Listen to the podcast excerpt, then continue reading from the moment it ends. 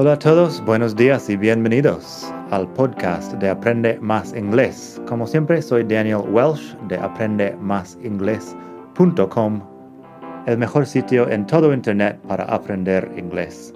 Este podcast te ayudará a hablar inglés como un nativo. Vamos allá.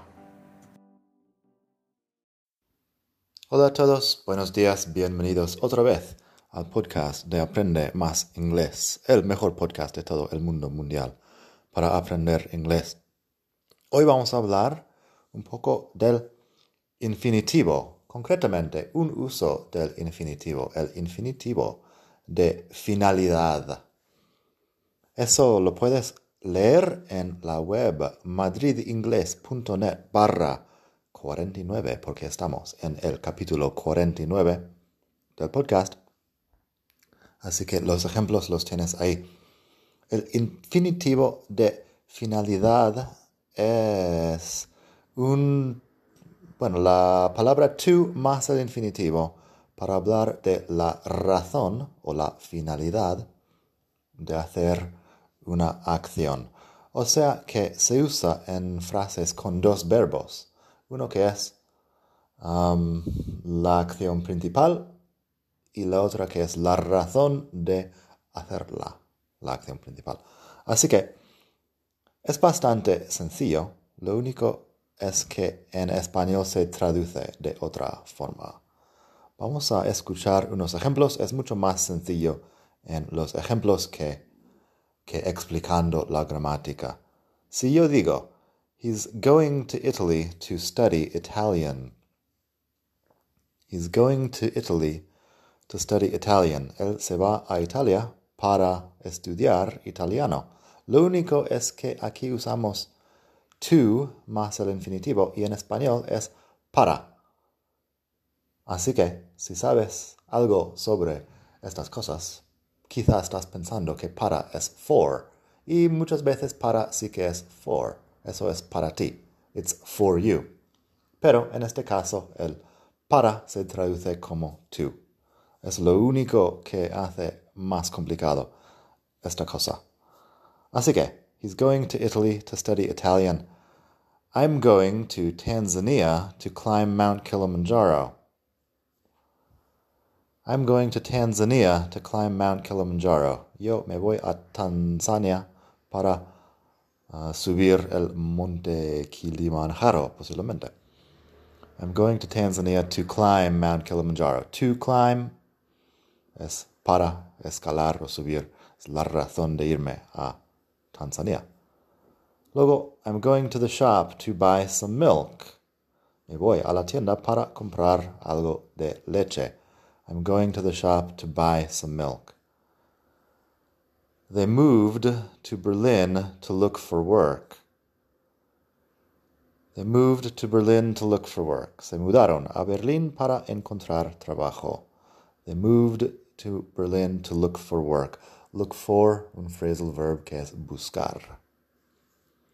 Así que tengo unos ejemplos más ahí en la web. Y eso que lo único que no es, que no es para en este caso. Bueno, para no es for en este caso.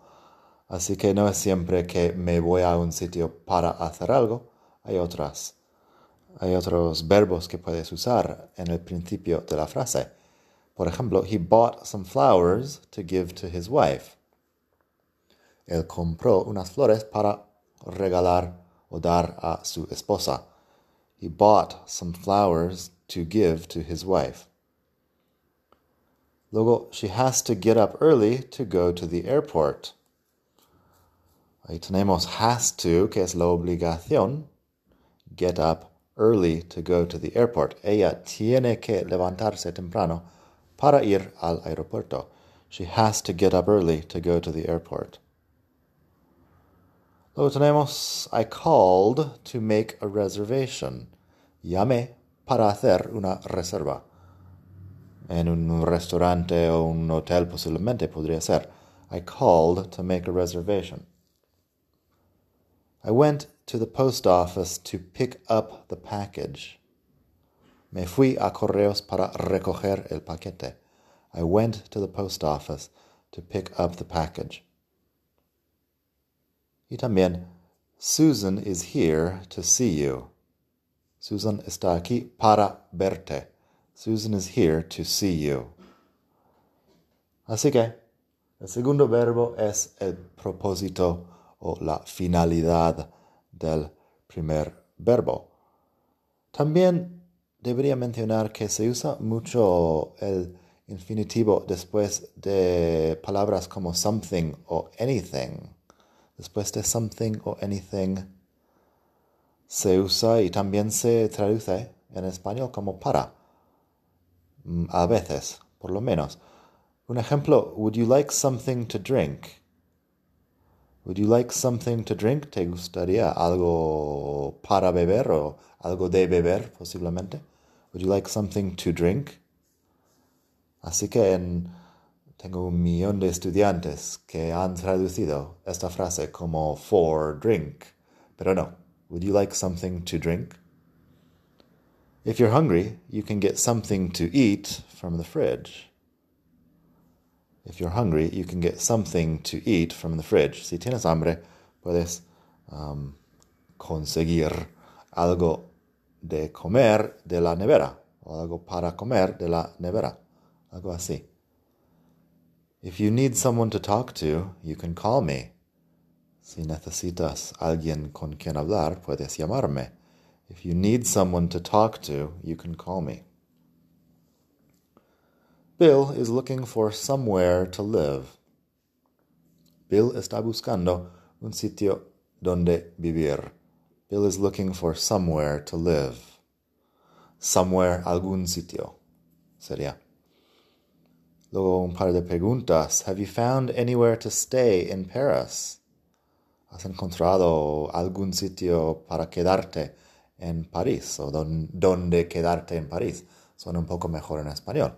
Have you found anywhere to stay in Paris? Stay es hospedarte o quedarte en un sitio. Luego tenemos, did he give you anything to work on? Él te dio algo en que trabajar. Did he give you anything to work on? Hablando del, del jefe o de un profesor posiblemente. También se usa to más el infinitivo con tiempo o dinero cuando hablamos de su finalidad, de la finalidad del tiempo o del dinero. O sea que tengo unos ejemplos más antes de terminar. We don't have much time to see the city. No tenemos mucho tiempo para ver la ciudad. We don't have much time to see the city. She only has three months to finish her thesis. Ella solo tiene tres meses para terminar su tesis. She only has three months to finish her thesis. La, el propósito de estos tres meses es terminar con el tesis o la tesis. No me acuerdo. Thesis en inglés, con TH al principio. Dos más. Tenemos. She gave us some money to buy lunch.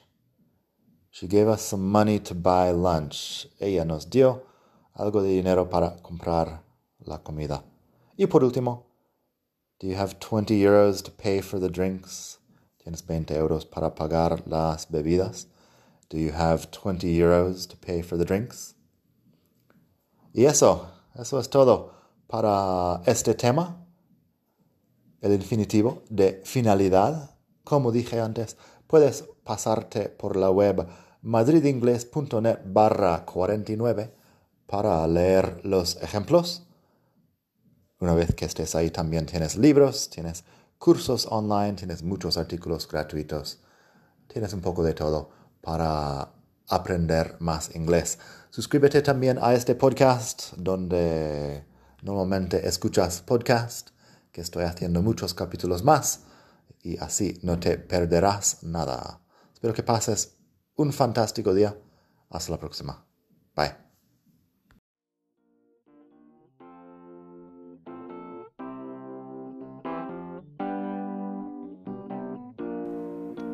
Gracias por escuchar. Como siempre puedes pasar por mi web aprendemasingles.com.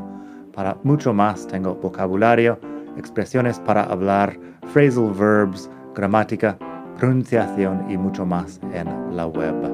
Nada más por hoy. Espero que pases un muy buen día. Hasta la próxima.